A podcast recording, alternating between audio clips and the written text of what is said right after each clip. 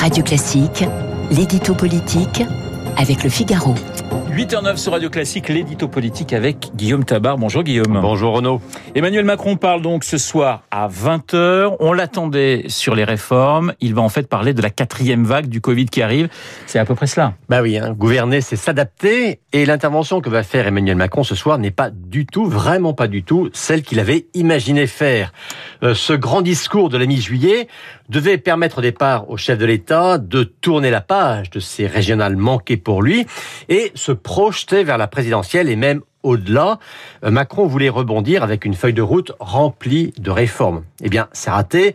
Il devra parler à nouveau du Covid, euh, variant Delta, vaccination obligatoire ou non, et pour qui en un mot, il voulait se projeter dans l'avenir, il doit encore gérer le présent. Il voulait enfin proclamer la relance, la relance économique étant synonyme pour lui aussi de relance politique. Il doit toujours inviter à la prudence. Il va évidemment mettre le paquet sur la vaccination, ce qui lui interdit, pour l'instant en tout cas, de mettre le paquet sur les réformes. Guillaume Emmanuel Macron n'a-t-il pas cru trop vite qu'il pouvait tourner la page du Covid?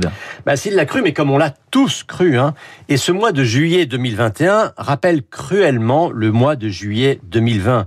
Souvenez-vous, déjà le lancement du plan de relance était censé prendre le relais de la crise sanitaire.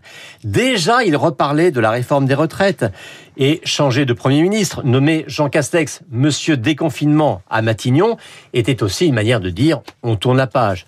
Eh bien, cette fois, il n'était pas question de changer de titulaire à Matignon, hein, Macron l'avait dit clairement après les régionales, mais avec les dernières étapes du déconfinement, avec l'arrivée des vacances et avec, malgré tout, les progrès de la vaccination, on pensait enfin, et Macron le premier, que le Covid cessait d'être le maître des horloges.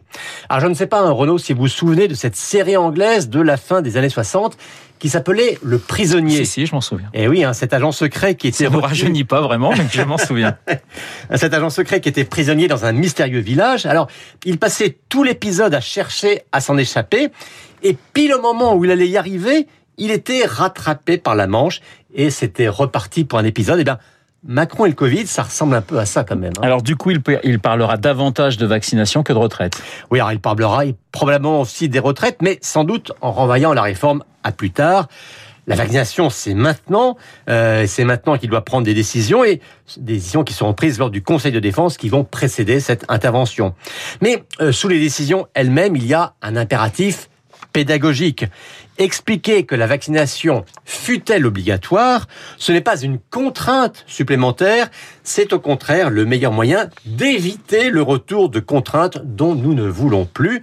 Eh bien, c'est sur cette capacité à convaincre qu'Emmanuel Macron est attendu ce soir. L'édito politique signé Guillaume Tabar.